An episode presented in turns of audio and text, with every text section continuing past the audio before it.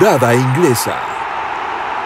Hola, ¿qué tal? Sean ustedes bienvenidos a una nueva edición de Grada Inglesa, este espacio que busca abordar y dar una mirada al fútbol inglés, a la mejor liga del planeta desde donde nace la pasión. Algunos le llaman The Stand, algunos le, le, dicen The Cop, pero nosotros le decimos grada inglesa, una mirada al fútbol inglés desde la perspectiva del aficionado. Aquí no importa si eres de Anfield Road, no importa si eres de Cottage Park, no importa si eres de Old Trafford, de Stamford Bridge, aquí todos son bienvenidos para hablar del lugar donde nació la pasión y de la mejor liga del planeta, la Premier League. Hoy para platicar del Big Six, este concepto que es relativamente nuevo y que acuña a los equipos más poderosos económica y futbolísticamente en Inglaterra. Este grupo que está conformado por Manchester United, por Manchester City, por Chelsea, por Arsenal, por Tottenham y por el Liverpool. Los equipos que tienen más poderío económico, pero que también y por consiguiente son los equipos más poderosos de Inglaterra y que también año con año pelean en las ligas, en las competencias más importantes del fútbol en el continente europeo. Pero antes de entrar a tema, hoy voy a saludar a quienes me acompañan en esta nueva edición de Grada Inglesa, empezando con Isaac Álvarez. Isaac, bienvenido a una nueva edición de Grada Inglesa. ¿Qué tal amigos? Muchas gracias por, por escuchar esto nuevamente y esperemos que el programa de hoy sea de su agrado como de seguro lo fue los últimos dos. Seguramente, seguramente. Y también nos acompaña hoy el cumpleañero, hay que decirlo, que hoy el buen Rodrigo Cervantes cumple años.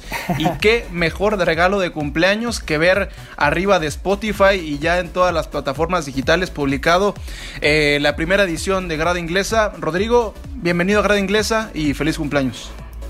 Muchas gracias, Gera. Muchas gracias también a Isaac por estar aquí presentes, de sus buenos deseos y todo lo que estamos compartiendo dentro de este nuevo capítulo y del pasado que ya está arriba dentro de Spotify. Tenemos varios temas a que platicar, mucha emoción de por medio y qué mejor que estar platicando de fútbol inglés con ustedes, los amigos. Sí, sí, siempre es buen momento para hablar de la Premier League, del fútbol inglés. Y hoy repetir, el tema de, de, este día es el Big Six y lo que se viene de cara a la temporada 2021. Ya en las primeras dos ediciones platicamos un poco de lo que fue aquella temporada atípica, historia, histórica, fuera de lo común, que fue la temporada 19-20, que tanto en Inglaterra como en Europa se terminó definiendo en sedes que no estaban previstas, se terminó definiendo en dos partes en fechas prolongadas, todo esto ante el marco de la pandemia y que ahora eh, seguramente por lo menos el primer semestre seguirá llevándose de la misma manera, pero ya bajo circunstancias más conocidas en los campos en los cuales se tiene previsto que se lleven a, cabo los partidos, eh, con pequeños detalles como los cambios, de cara a la 2021 ya regresan solamente los tres cambios para la Premier League. Y bueno, solamente nos queda entrar en tema. Y primero hay que decir que este término del Big Six es relativamente nuevo. Es un, un término que se acuñó quizá por ahí del 2008-2009 cuando llega toda la inversión multimillonaria al Manchester City. Pero si este término es relativamente nuevo, el que le precede también lo era, que era el Big Four. Eh, este también entró en uso por ahí de la temporada 2002-2003 entre 2003-2004, eh, cuando los petrodólares de Roman Abramovich llegan a Stamford Bridge para llegar a reforzar al Chelsea, que hasta antes de aquel año había sido un equipo de nula importancia en el fútbol inglés sí, con mucha tradición, pero nunca había sido un equipo importante. Hasta ese momento se tenía previsto que los equipos importantes eran el Manchester United, el Liverpool y el Arsenal. Después llega Roban Abramovich y a partir de ahí, y cuando empiezan a, ganar títulos, se empieza a platicar del Big Four. Y unos 5 o 6 años después, cuando llegan los jeques de Emiratos Árabes Unidos a inyectarle dinero al Manchester City, es cuando se empieza a hablar del Big Six, porque el Manchester City empieza a competir y también porque se da a la par de que el Tottenham empieza a ser un equipo nuevamente importante.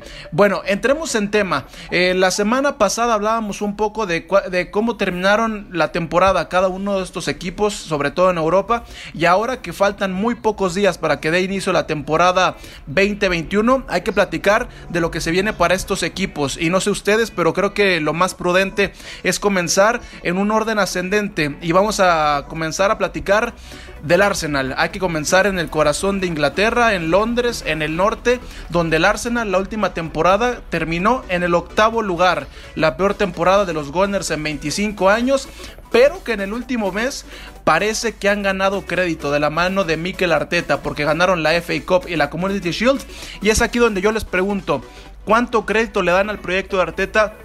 Este par de títulos, ¿son credenciales suficientes para regresar a los puestos importantes? Pues considero que el torneo que estuvieron desempeñando tanto Unai Emery, que fue de menos a todavía menos en ese aspecto de que estuvieron ahí deambulando casi casi en los puestos de descenso, de que estuvieron en la media tabla, llega Arteta y como en esta nueva revolución, esta filosofía que te hace pensar como Arsene Wenger, pues le da resultados en este, en este mes con dos títulos con un Chelsea que estaba más o menos peleando a la par, ahí para más o menos tener esas capacidades que lo estamos viendo ahora en creces con los fichajes. Se le viene abajo la final a Frankie Lampard con las lesiones de último momento. Pero vemos este Arsenal que tiene, tiene algo, algo que te atrae, algo que tiene por la banda izquierda, que hemos comentado seriamente que por Aubameyang y Kieran Tierney tienen bastantes probabilidades de juego y es donde tienen más peligro eh, este escuadra de, Arteta. Yo creo que, bueno, al menos no, no es como que le dé una seguridad al momento, pero sí empieza a, crear o a cimentar el, proyecto y, creo que los cimientos del proyecto de Arteta es muy bueno, el, son muy buenos, son firmes. El tipo de juego que tiene Arteta es un tipo de juego que Arsenal ha tenido históricamente. El, jugar con el balón sobre los pies, el, tener un juego vertical sobre los extremos siempre ha sido un, juego característico en el Arsenal. Y, creo que este proyecto va a caer muy bien en, en, Arteta, en el Arsenal, perdón, y sobre todo va a caer muy bien con los aficionados Gunners, que son aficionados muy exigentes y son aficionados que ya están empezando a molestarse demasiado por no, no ser relevantes en, Inglaterra. Entonces, a mí me parece que si bien el proyecto Arteta no sirve o, lo que lleva Arteta no sirve para dar garantías de, un, un, proyecto que está empezando a ser un proyecto ganador, sí sirve para empezar a cimentar un proyecto ganador. Entonces, lo, lo veo, veo a Arteta como, como, como que va empezando bien. Y eso es al final lo que importa y lo que necesitan los aficionados corners. Sí, mencionabas un poco el, ADN de, todo lo que envuelve al Arsenal, ¿no? A, la institución, a los aficionados.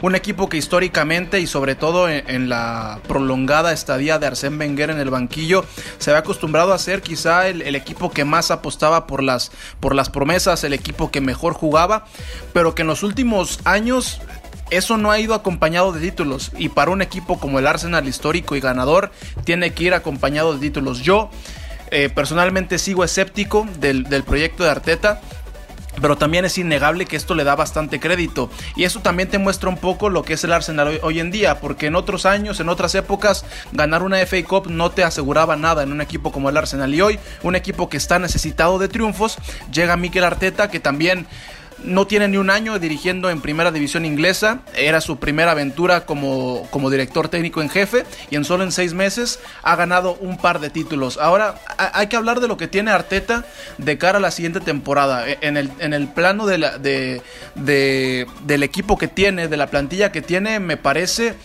que la delantera está hecha. Tienes a uno de los mejores delanteros del mundo como es Pierre-Emerick Aubameyang, tienes a un buen acompañamiento como lo es la Cassette. Eh, en la portería creo que también están cubiertos, tienen eh, que tendrán el regreso de Berleno del alemán, Emiliano Martínez el argentino tuvo un buen cierre de temporada. En la defensa con las llegadas de, de William Saliba y de Felipe Magaláes me parece que van a apuntalar bien esa defensa que se había mostrado un tanto errática y por las bandas tienes buenas opciones, tienes a Kolasinac y a Tierney por una banda y en la otra tienes a Héctor Bellerín y a Cedric. No sé qué piensen ustedes, pero en el medio campo es donde yo veo el mayor problema del Arsenal, porque tienes a Granit Xhaka y a Osil, que de, que de inicio son grandes nombres, pero que no han terminado por rendir. Y va a llegar William, pero es un jugador que ya tiene mucha edad. Sí, complemento lo que mencionas, era, y más que nada, esas flaquencias que tuvo el cuadro del Arsenal en la defensa con David Luiz, que estuvo casi casi siendo un martirio para muchos de los aficionados, de que veían errores, expulsiones, autogoles. Y en ese caso traer a, a Saliba y a Magallanes traen un nuevo bloque sólido que quiere fomentar Arteta y también está el rumor muy cercano de la venta de Bellerín al PSG. Y sobre todo ese mismo punto del eje del medio campo que podemos tocarlo ya incluso con el, el regreso de Dani Ceballos que también puede suplir esas este, pues falencias que tiene con Shaka y con, y con Osil. Sí, creo que lo más importante para, para Arteta va a ser eh, reforzar el, medio campo o reencontrar a los jugadores que tienen el medio campo. Chaka no es un mal jugador, Otsil tampoco es un mal jugador. Y lo de Dani Ceballos sería volver a encontrar su nivel, eh, el nivel que tenía en, el Betis que tanto prometía. Para mí lo de Chaka ya está hecho, perdón, lo de Ceballos ya está hecho. Eh, no, no veo razón el por qué el Real Madrid lo, retendría. Entonces, otro, otro préstamo me parece, pero el problema es que es un préstamo. Entonces, es un parche a, un problema que va a tener el Arsenal. La falta de creatividad y la falta de movimiento en, medio campo. Eh, totalmente en la defensa necesitan encontrar nombres, pero pues parece ser que la, la, el ADN o la mentalidad del Arsenal por comprar jóvenes va, va a seguir. Entonces, eh, la veo difícil para Arteta en, la defensa, pero en el medio campo creo que es bastante lograble lo que, lo que se puede llegar a hacer. Sí, yo también creo que la incorporación de Dani Ceballos en caso de quedarse un año más es muy buena porque ese medio campo necesita creatividad. Insisto, William es un jugador que te puede servir para uno o dos años, pero no para más. Y también ahí tienes a las nuevas promesas como lo son Gabriel Martinelli, Bukayo Saka y esperar que Granit Xhaka y, y Mesut Özil puedan reencontrar un buen nivel. Ahora, eh, también hay que mencionar rápidamente que Henrik Mkhitaryan estaba prestado a la Roma. Habrá que ver si regresa y se queda con el equipo de Arteta. Creo que no es un mal jugador. Creo que no te sobra. Entonces habrá que ver. Eh, y que creo que rápidamente, el día de ayer se confirmó de ya la estadía con la Roma de, por parte de Mkhitaryan. Ya es oficial.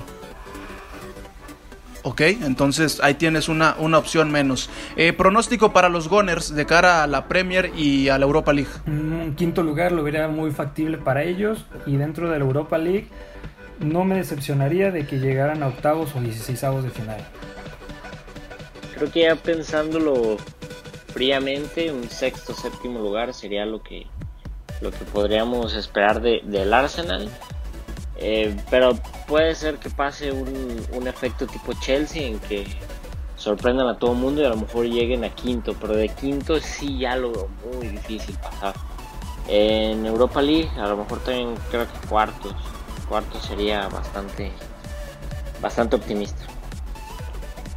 Sí, yo personalmente también veo al equipo, al equipo de Londres peleando por los puestos de, de Europa League. No creo que lo, lo, vayamos a ver de regreso en la Champions para la temporada 2021. Y en Europa League creo que lo mínimo que se le puede pedir a un equipo como el Arsenal es llegar a cuartos de final. Recordar simplemente que esta fue la, la peor temporada del Arsenal en 25 años, desde la temporada 94-95. Esta temporada quedaron en octavo y en aquella que justamente fue cuando el Blackburn Rovers salió campeón, terminaron en el puesto número 12. El Arsenal buscará regresar a los primeros cuatro puestos de la tabla después de cuatro años, que fue cuando cortaron esa enorme racha de años consecutivos asistiendo a la Champions League. Ahora continuamos en Londres, pero hay que movernos algunos kilómetros hasta llegar al nuevo White Hart Lane para hablar del Tottenham que tendrá eh, a José Mourinho con su primera temporada desde el inicio eh, dirigiendo el destino de los Spurs. ¿Cuál es la obligación y para qué le puede alcanzar a José Mourinho? Y primero quiero escuchar a Isaac Álvarez, que es el mayor aficionado del mouriñismo. Es lo que iba a comentar justamente después de la plática que habíamos tenido el otro día. Yo creo que, que Mourinho está obligado a quedar arriba de cuarto por, por quien es Mourinho Tottenham no tiene un mal equipo. Y si ves los jugadores del Tottenham, tienen muchos jugadores que, se acomodan jugando bien en la defensa. O jugadores de, calidades más físicas que, técnicas. Y eso es el perfil de jugador que triunfa con Mourinho. Entonces, Yo creo que Mourinho o, este Tottenham está obligado a, terminar bien en esta liga por el nombre que tienen en el banco. Sin embargo, el Tottenham tiene un problema muy grande, que es el depender de Harry Kane para, para los goles y de depender de, de, de Son para la creación de los mismos. También tienen otro, otro gran problema, Dele Alli no está en su nivel. Dele Alli la temporada pasada falló mucho en la, en la creación de juego. Eh, es un jugador que a veces se pica mucho con, con, los contenciones. Tiene muchos, muchos problemas de, de concentración. Y Mourinho depende mucho de un creativo. Todos los grandes equipos de Mourinho han, han tenido eso y, y ellos dependen del, juego que, les pueda generar este creativo, Tottenham no lo tiene. Entonces, si Mourinho logra corregir ese, ese aspecto y buscar en Lucas Moura un jugador que salga de la banca a generar goles como lo hacía con Pochettino, creo que es, es bastante probable que lleguen a un cuarto lugar. E incluso mejor si si el equipo se entiende con Mourinho y Mourinho se entiende con el equipo. ¿O tú, tú qué opinas, eh, Roy? ¿Cómo, ves a Mourinho esta temporada? Yo opinaría que, digo, realmente viendo la temporada, la primera temporada que tuvo con el Manchester United, puede tal vez repetirse esa, no sé, Copa de la Liga y que puedan llegar a la Europa League en una final. Pudiera ser, Manchester United lo trajo bien, ¿eh? Lo trajo bien, bueno, trajo a Zlatan, trajo a Pogba, trajo a Mkhitaryan, hicieron ahí grandes sociedades y ganaron la Europa League. Ganaron la Europa League y tienen similitudes al cuadro que ahorita tiene el cuadro de José Mourinho. Tienen a Harry Kane, tienen a Song, tienen que recuperar a Dele Ali sí o sí, porque tras la, pérdida de, de Eriksen y tal vez suplirlo con él o con alguna otra persona que sea como Berwing, las incorporaciones de Holberg, ah, tienen a Harry Wings, tienen a hombres que pueden sumar y darle más este, paciencia o más timing para ese equipo que si tal vez no puede llegar a compenetrar dentro de la Premier League, puedan lograrlo dentro de la Europa League. Entonces ahí sí, y llegó Doherty que, que, ya tiene bastante experiencia en la Europa League con los Wolves, entonces sí, de, que tal cual puede cumplir mejor el rol que Sergio Urier, de que Sergio Urier está sonando en la atmósfera del Milan, de por banda izquierda tienes a Ben Davis, que tal vez esté ese señor, entonces son artífices que puede estar sumando José Mourinho y de que el arco está realmente resguardado con, con Lloris y ahora con la nueva incorporación de Joe Hart. Entonces, si no le va bien en la, en la, Premier, tiene la Europa League completamente o incluso las copas que están dentro de su ámbito. Sí, y que tener una buena temporada en Europa League, que ojo, hay que mencionar que, que como el Tottenham eh, quedó en sexta posición. Eh, va, a tener que, va a tener que empezar su camino en Europa League desde, desde fases previas, porque el que va directo es el Arsenal, que ganó la FA Cup. De hecho, en días pasados se dio a conocer el calendario para los partidos de las rondas previas y el Tottenham estará iniciando su aventura europea visitando al Lokomotiv Plovdiv, equipo de Bulgaria, el 17 de septiembre. Ahora será solamente a un juego, como se dio la definición de Europa League y de Champions el tema de la pandemia y a partir de ahí el Tottenham estará jugando en la Europa League, no creo que tenga mayor problema y sí, teniendo una buena temporada en, el torneo continental, en caso de ganarlo te da para, llegar a Champions League, eh, en caso de que no puedas terminar en los primeros cuatro en la liga doméstica. Yo creo que José Mourinho tiene un, buen, tiene un buen plantel. La portería está cubierta con Hugo Loris y con la llegada de Joe Hart. En la defensa tienes a Davinson Sánchez. Se te fue Jan Bertongen.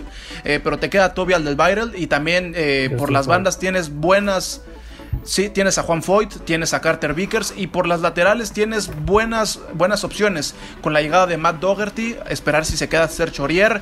Eh, y en el medio campo me parece que tienes muchas opciones, pero creo que ninguna le terminó de dar los resultados esperados la temporada pasada a José Mourinho y en la primera parte de la temporada a Poquetino. Creo que el que más eh, señalado está es Dele Ali, que se espera muchísimo de él, no solamente en Tottenham, también en la selección.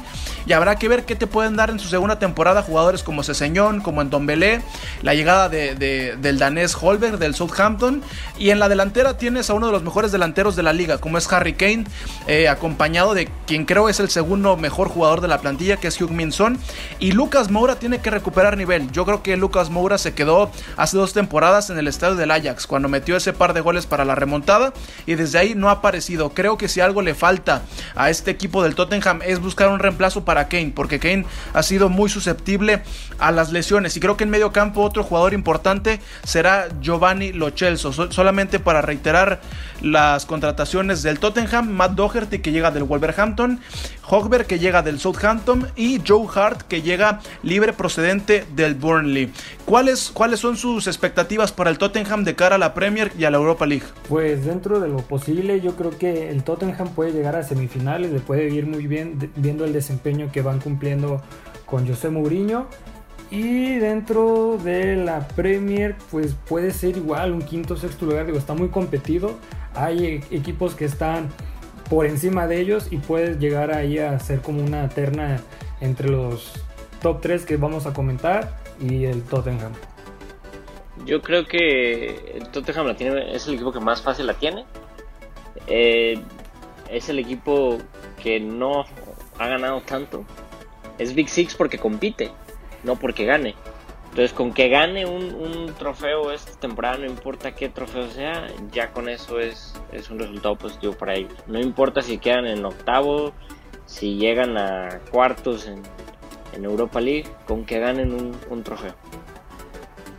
Sí, yo también concuerdo en que será difícil que el, que el Tottenham pueda ganar algún título en esta temporada tiene que alcanzar puestos de Europa League para la siguiente temporada y creo que en la competencia europea puede llegar a cuartos de final. Eso que mencionabas, eh, Isaac, rápidamente para cerrar el, tema Tottenham, de cara a esta temporada, los Spurs buscarán su primer título de liga en 60 años. La última vez que lo consiguieron fue en la temporada 60-61.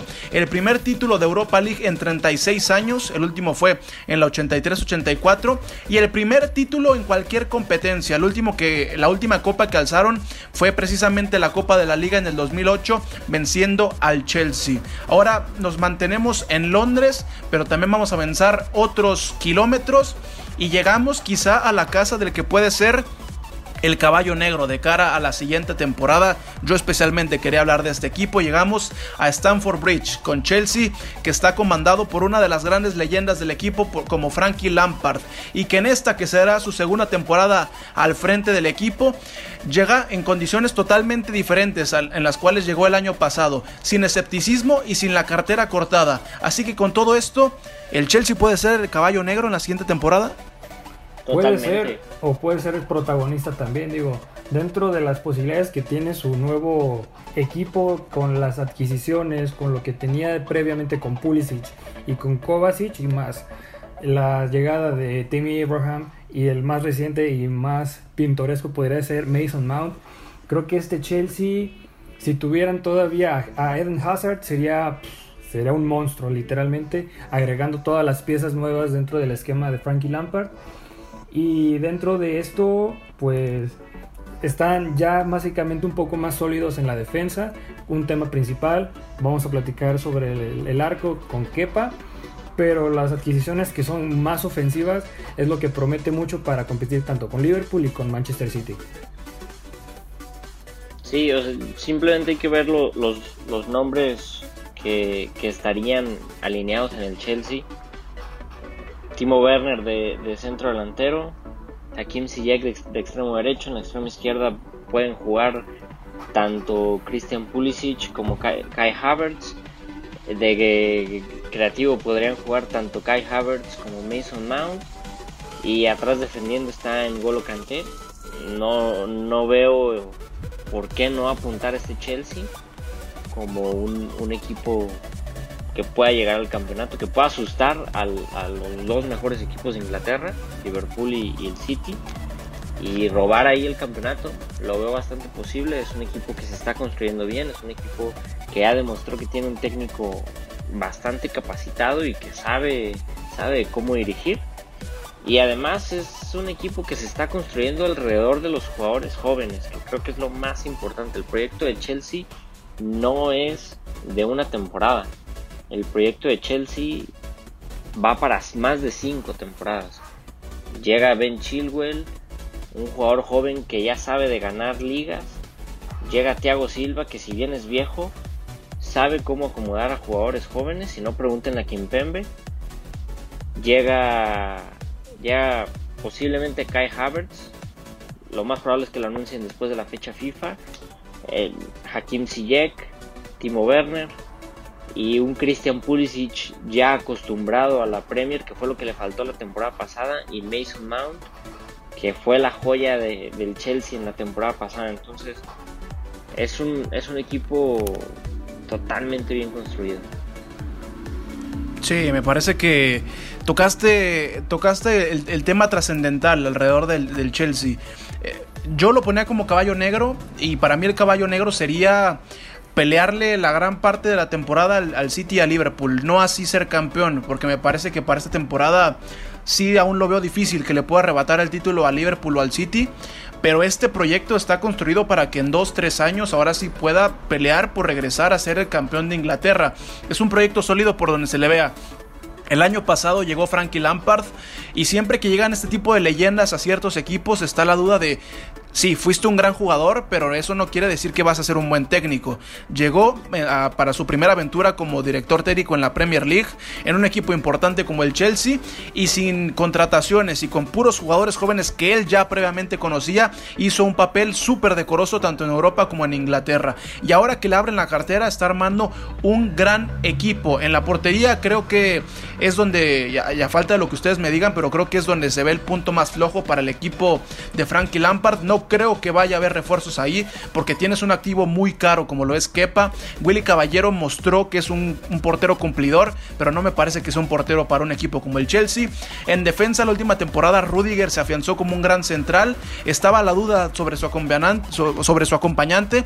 Ni Tomori, ni Suman, ni Christensen dieron el ancho y ahora le traen a Malan Sar y a Thiago Silva, que me parece el brasileño va a ser el titular junto al alemán.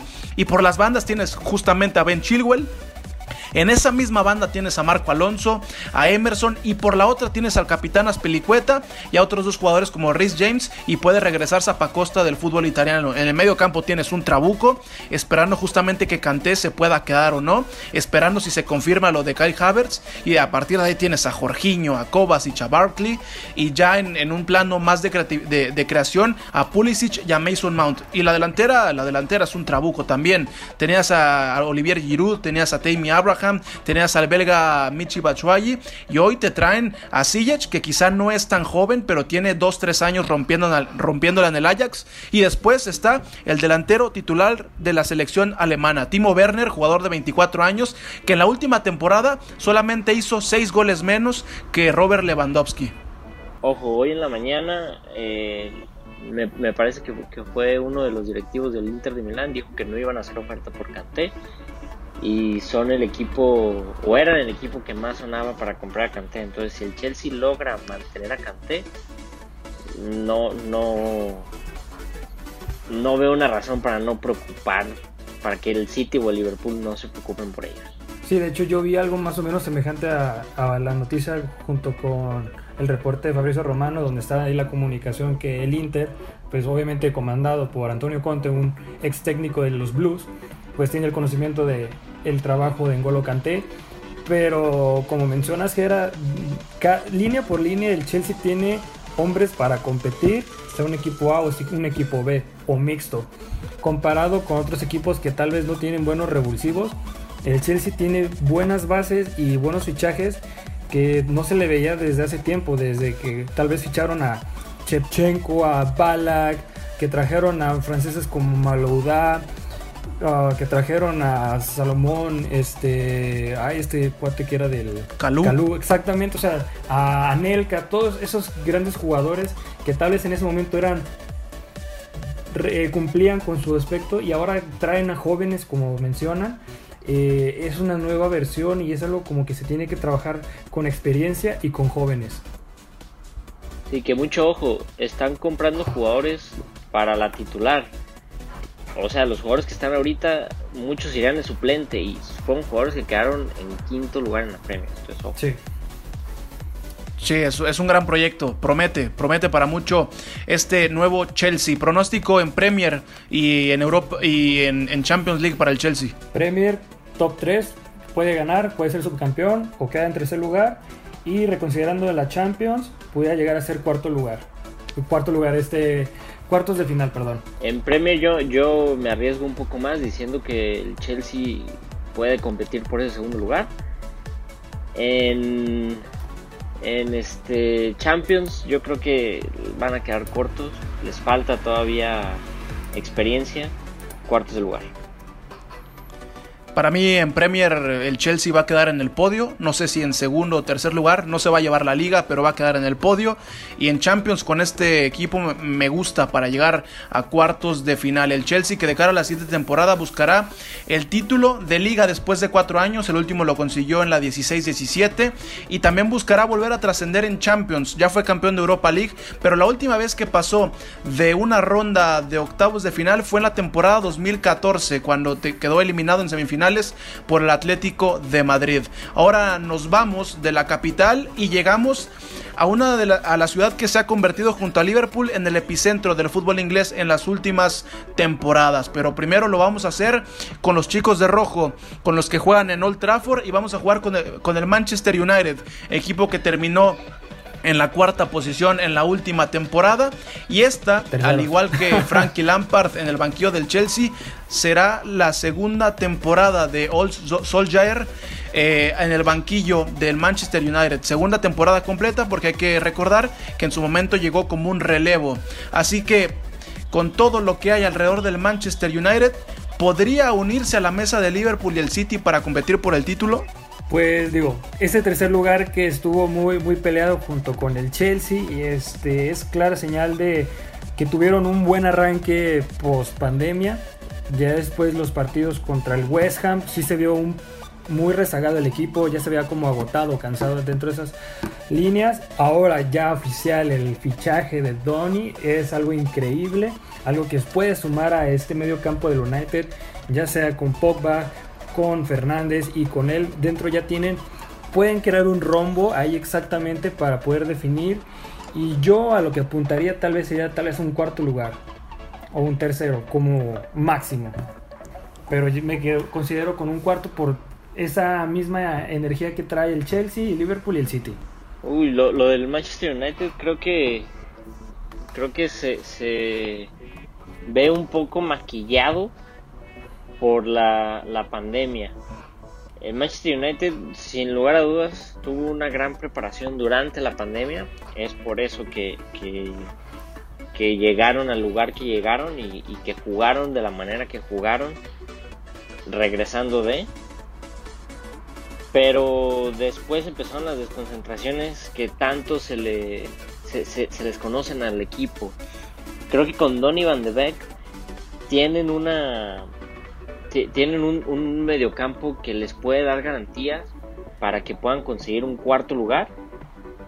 Pero pasar al, podio se me, se me antoja difícil para el Manchester United, sobre todo Manchester United, que carece de una figura de autoridad que haga que los jugadores se concentren. Si bien Sol ya eres un gran técnico hablando de, de, de tácticas, de, tácticas técnicas. Es muy bueno. Es un poco alcahuete con los jugadores. ¿A qué voy con esto? Es permisivo con ellos. Eh, se nota que hay veces que los jugadores deciden cuándo entrar, deciden cuándo salir. Es mi percepción. No sé si, si concuerdas conmigo, Roy. Pero le falta mano dura a Solskjaer. Sí, completamente. Esa parte como que es muy laxo, eh, digo, también no, le puede pedir mucho a jóvenes como jóvenes entre comillas, como Pereira, como Lingard, que son hombres que tal vez antes de la, de la llegada de Bruno Fernández eran atípicos dentro de su cuadro, pero que fueron perdiendo relevancia conforme pasaron los encuentros, con sus actuaciones muy bajas, similar al caso de Dele Ali, y que vemos que el cuadro si está bien o, o, tiene una racha se mantiene, pero tal vez esa misma seguidilla de partidos consecutivos y de que siguieron poniendo a cada uno dentro del, mismo orden, yo creo que por ahí fue la falta de alternativas también. la falta de poder concretar algo dentro de la Europa League con esa dolorosa derrota con el Sevilla. Yo creo que esa pedrada de, Isaac iba para Pogba, ¿eh? Sí, también. De esos jugadores con los cuales son muy permisivos. A mí me sonó a, Paul Pogba. A ver, yo en el Manchester United veo algo parecido a lo que siento con el Arsenal. A pesar de que el Arsenal ganó dos títulos en un mes, yo sigo siendo escéptico del proyecto Goner. Y yo, a pesar de que el Manchester United fue el mejor equipo en Inglaterra después del, del encierro, porque el Manchester United hizo incluso más puntos que el Liverpool campeón, e incluso de todos los juegos que que tuvieron después de la cuarentena solamente perdieron dos, pero perdieron los más importantes. Perdieron la semifinal con Sevilla en Europa League y la semifinal con Chelsea en FA Cup. No sé, no sé, yo sigo siendo escéptico del proyecto de Solskjaer. Tienen, me parece que encontraron después del encerrón sus dos fortalezas más grandes, que fue el funcionamiento. Creo que el Manchester United bajo las órdenes de Solskjaer nunca había jugado mejor que en estos últimos 10 juegos. Y también encontraron a su mejor fichaje en mucho tiempo, como lo fue el portugués Bruno Fernández. En la plantilla me parece es una plantilla bastante competitiva. Eh, la portería van a tener un gran tiro entre Dean Henderson y David De Gea en la central, a, expensas de lo que digan ustedes, pero creo que ahí está el, asterisco más grande para el United, porque ni Maguire ni Lindelof dieron garantías, tienen buenos laterales como Juan Bisaca, en el medio campo tienen buenos jugadores, pero para mí eh, yo pensaba que faltaba un tanto más de creación porque Bruno Fernández yo lo pongo cargado más a una posición de ataque, pero con la llegada del holandés me parece que han hecho un gran medio campo con Pogba, con Matic, con Fred, con el mismo Juan Mata y en la delantera tienes buenos delanteros, pero yo sigo pensando que a este United le falta un 9 matón. Eh, algo que se nos fue totalmente fue reconocer el trabajo de Bruno Fernández. La verdad es que Bruno Fernández le cambió la cara al equipo dio, nos, nos dio a ver un nuevo funcionamiento del Manchester United que creo que si no te gusta la manera que juega Bruno Fernández y la manera que puso a jugar Bruno Fernández en Manchester United, entonces no eres un fanático del fútbol, vete a ver básquetbol, porque este no es tu deporte.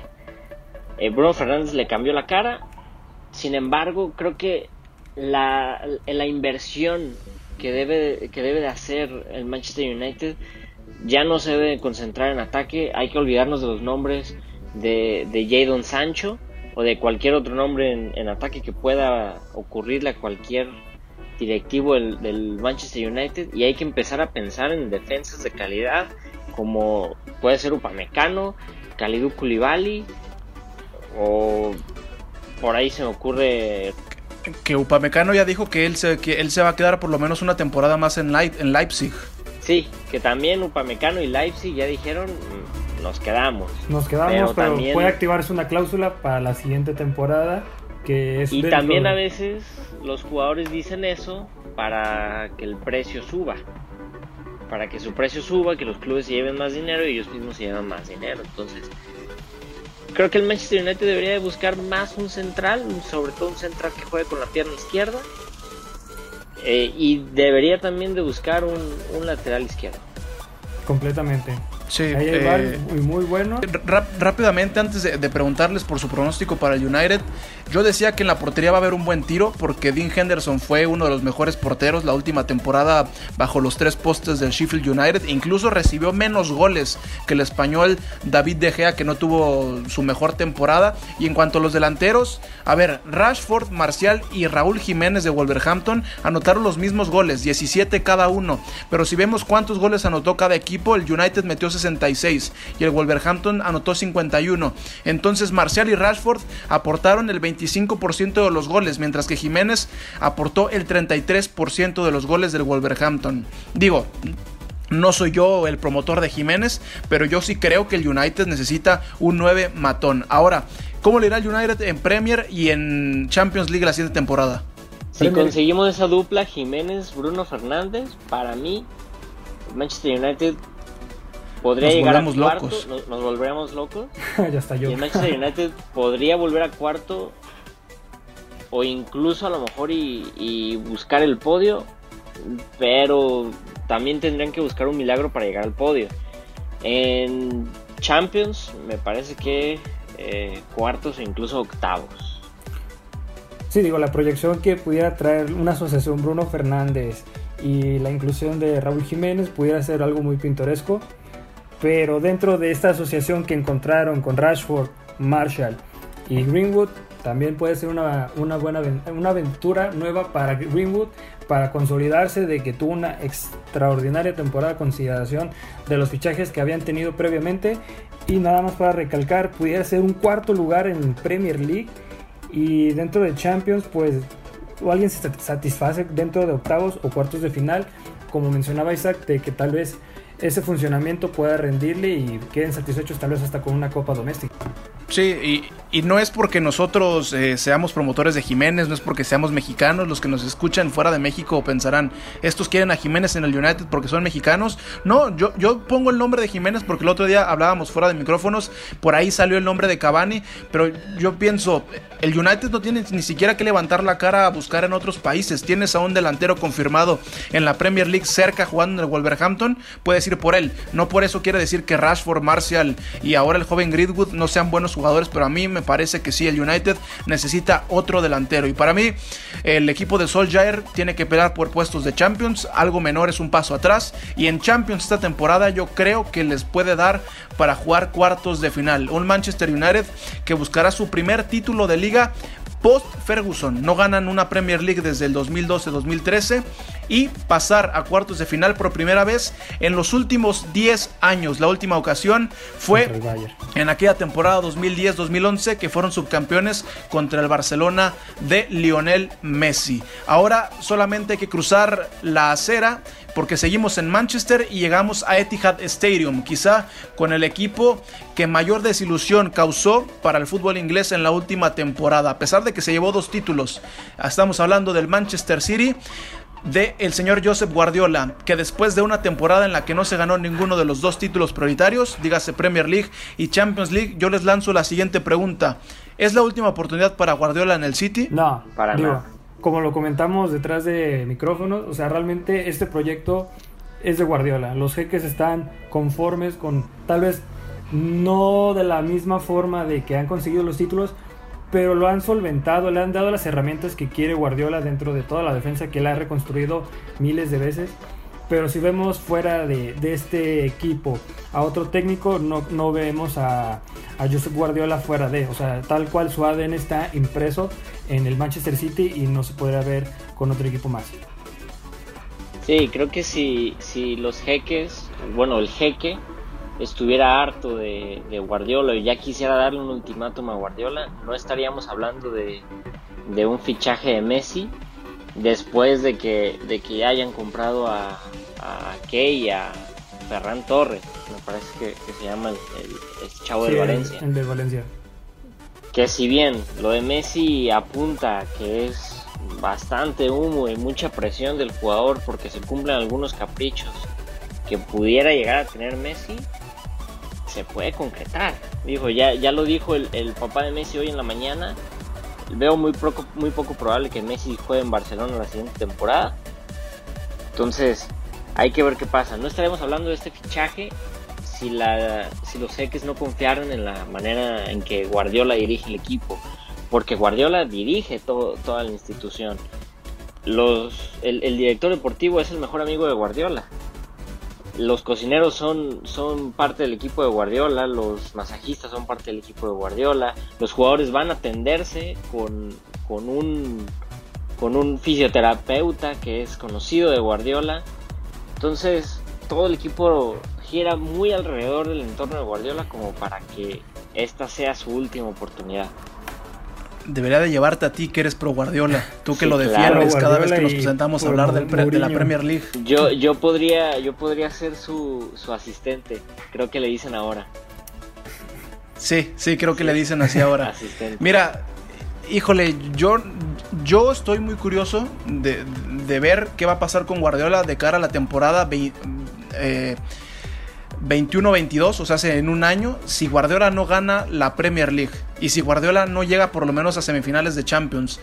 Sí, veo difícil que, salga, de, que salga de la institución, pero a Guardiola le han dado todo, le han dado jugadores, le han dado personal y que en esta última temporada no te haya alcanzado para ganar un, trofeo importante, si tenías a Liverpool, pero en las últimas temporadas ha dejado mucho que desear. De los cuatro años que lleva Guardiola dirigiendo al Manchester City, en la mitad, o sea, hacen dos, no ha ganado la liga, que para un plantel como el del Manchester City y para la capacidad económica que tiene el equipo, me parece que es, es una medida muy baja lo que ha conseguido Josep Guardiola. Y después en la Champions, creo que si no era esta temporada, ¿cuál va a ser? Se le, se le prestaron todas las condiciones eliminatorias a un solo partido, eh, no tuvieron que ir a visitar ningún, ningún estadio difícil, tenían a un, a un rival que era asequible y terminaron perdiendo en cuartos de final.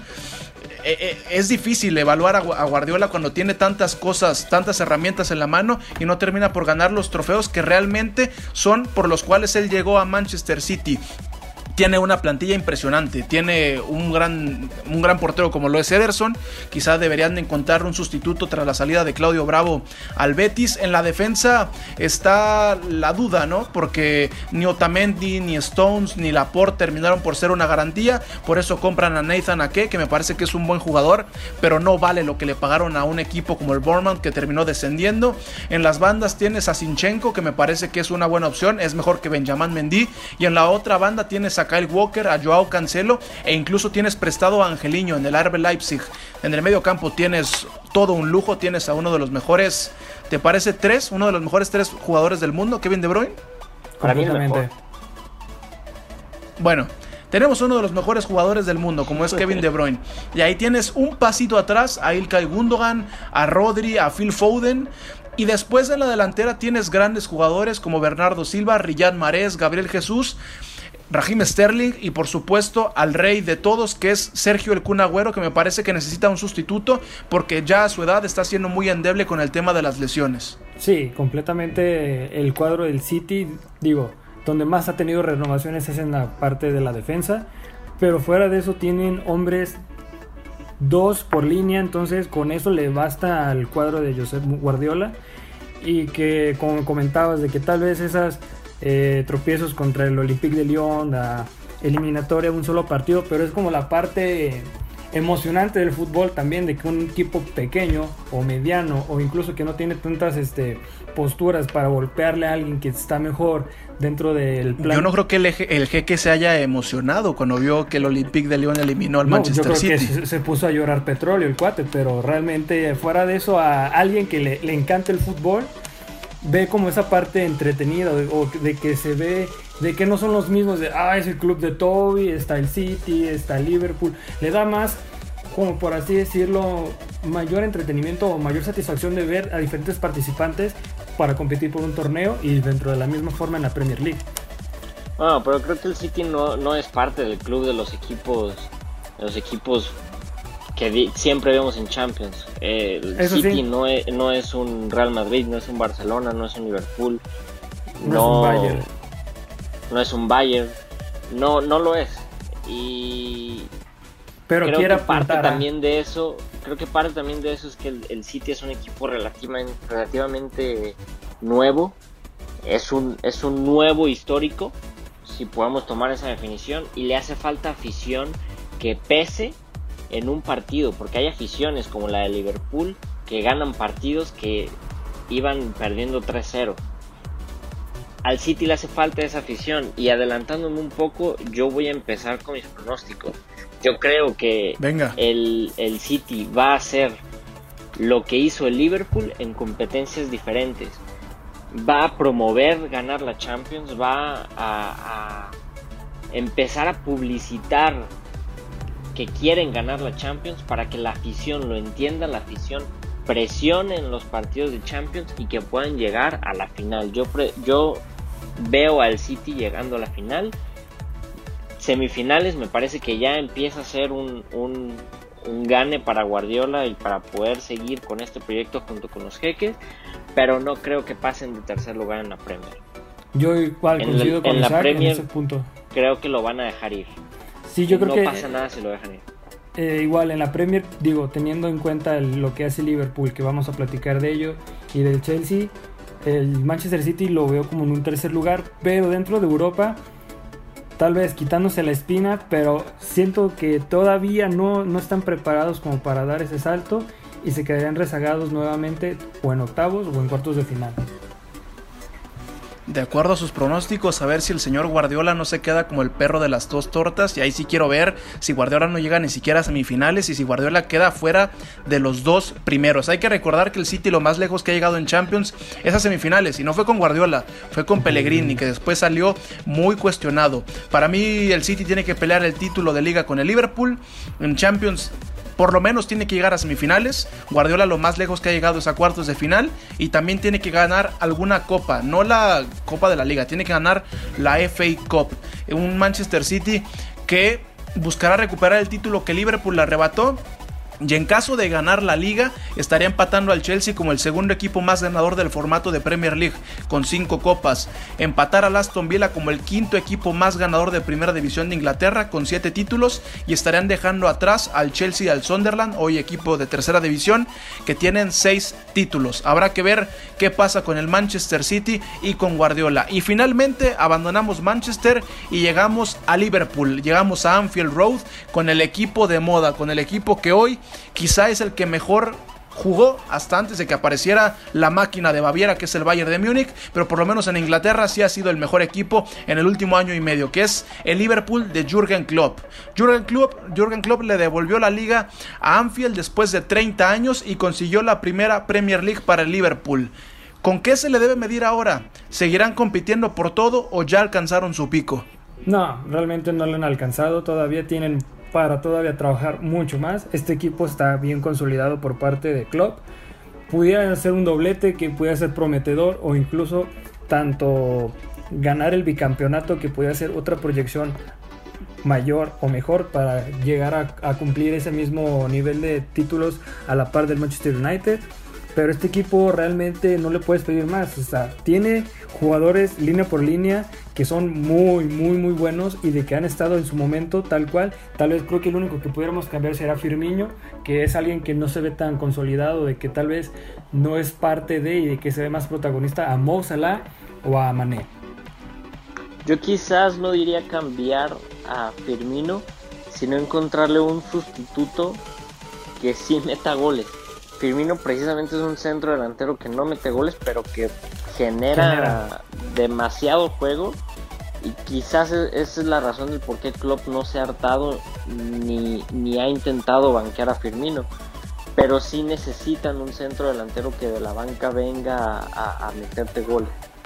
Eh, hay que destacar que Jurgen Klopp es, a mi, a mi forma de verlo, el técnico que mejor ficha en todo el mundo.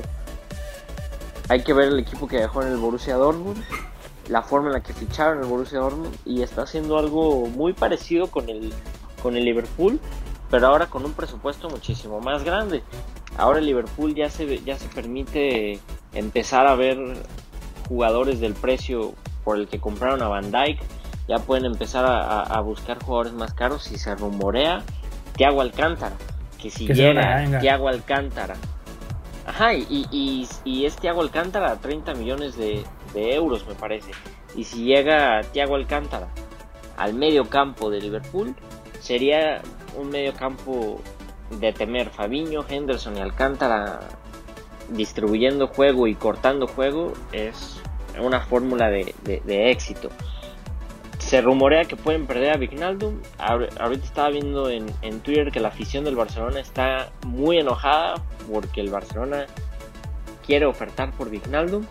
Entonces, puede que no se haga. A mi punto de vista, creo que no se va a hacer porque Bartomeu quiere quedar bien con la afición del Barcelona. Se vienen elecciones y, se piensa postular de nuevo. Entonces, me parece que el, que el medio campo de Liverpool va a quedar como está.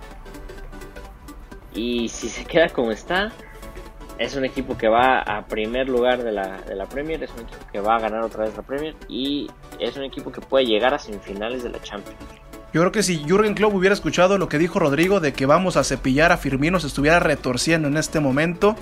Es cierto que no mete muchos goles, pero es una parte vital para el, triple, para, el, para el triplete que tienen allá adelante. Tienen a la mejor tercia de jugadores en el fútbol europeo, que son Mané, Firmino y Salah. Y creo que la plantilla es totalmente un trabuco. La, en la portería tienes a uno de los mejores porteros como lo es Allison. Tienes buenos centrales, tienes a Virgil van Dijk, que para muchos es el mejor. Quizá el acompañamiento a mí no me termina por, convencer ni Joel Matip ni Joe Gómez, pero sigue siendo una gran defensa. Por las laterales tienes a Trent Alexander Arnold y a Andrew Robertson. Y además llegó para competir por el puesto Constantino Simicas, el griego que llega procedente del Olympiacos. A mí, en caso de que se llegara a concretar la llegada de Thiago Alcántara, me parece que sería la última pieza al gran rompecabezas que tiene Jürgen Klopp, porque tiene buenos, tiene buenos mediocampistas, pero la mayoría de ellos con corte un tanto más de contención, un tanto más de, defensa, como lo son Navi Keita, Vignaldum, Fabiño o Jordan Henderson. Y adelante tienes a los mencionados, Mané, Firmino y Salah. Quizá pudieras eh, buscar a un, otro delantero que pelee la posición, porque Divo Origi sí tiene minutos, sí ha anotado algunos goles, pero a mí personalmente no se me hace el mejor delantero del mundo. Y Sherdan Shakiri, el, el suizo, pudiera salir del equipo. Ahora simplemente para terminar el, el, tema de Liverpool, pronósticos para el equipo, que la última temporada, a pesar de que ganó la Premier después de 30 años, eso maquilló que hayan quedado lejos de competir por la Champions League, porque un equipo con esta plantilla y con este entrenador no se puede quedar eliminado en casa, siendo el campeón en octavos de final. ¿Cuáles son los pronósticos para Liverpool de cara a la siguiente temporada? Pronósticos, pues yo creo que aunque me perdone Jürgen Klopp por quererse pillar a Firmino, yo creo que están para un doblete nuevamente o incluso para también llegar un poco más en dentro de la Champions League como una semifinal.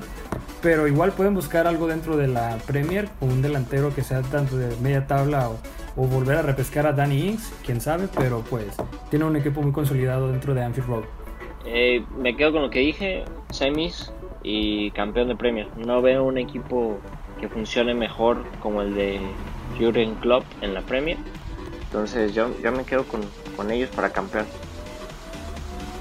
Ojo que de cara a la siguiente temporada Liverpool va a buscar su primer bicampeonato en 36 años. No lo hace desde el 82-83 y la 83-84. Y en caso de volver a ganar la liga, estaría empatando, ojo a este dato Rodrigo, estaría empatando al Manchester United como el equipo más ganador de la primera división inglesa. También en caso de volver a ganar la Champions League, estaría empatando al Milan como el segundo equipo más ganador de la Orejona con 7 copas y también no gana una copa local, dígase FA Cup y Carabao desde la 2005-2006 con la FA Cup y la Copa de la Liga desde la 2011 y la 2012. Este es el panorama para los equipos más importantes de Inglaterra de cara a la temporada 2021 y simplemente para decir adiós, ¿cuál es su top 3? ¿Cuál es su podio de cara a la siguiente temporada?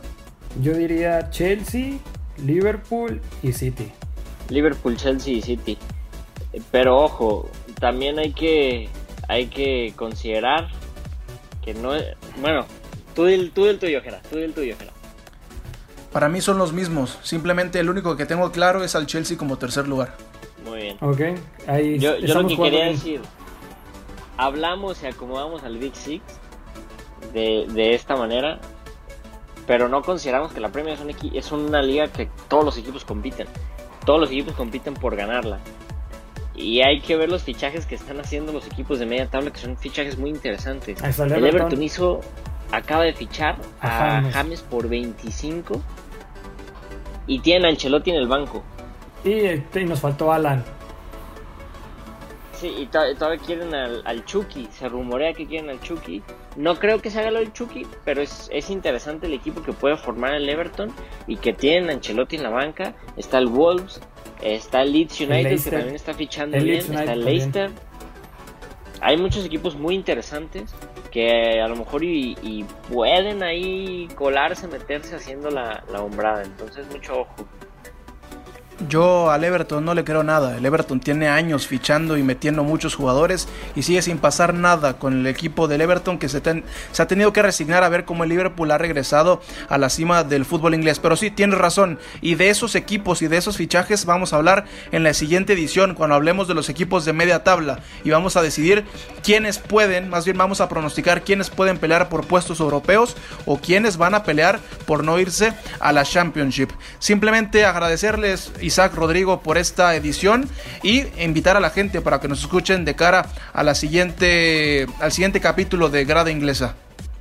Así es amigos, un gusto y siempre va a ser algo emocionante poder platicar esos temas y más que nada ahora que tenemos más protagonistas y ahora con la, el tema de la media tabla va a estar muy entretenido. Muchas gracias. Sí, muchas gracias por sintonizarnos y ya lo último que yo tengo por decir es que la Champions se va a Inglaterra. Híjole, ese es un pronóstico aventurado, ¿eh? Vamos a hablar de eso, vamos a hablar de eso también, ¿eh? Yo no sé si llega a Inglaterra, pero creo que vamos a tener un finalista de la Premier League en la siguiente temporada de Champions League. Habrá, habrá que esperar, sí, habrá que ver. A nombre de Rodrigo Cervantes, de Isaac Álvarez y de todo el equipo que compone Grada Inglesa, yo soy Gerardo Guillén y nos escuchamos en la próxima edición de Grada Inglesa.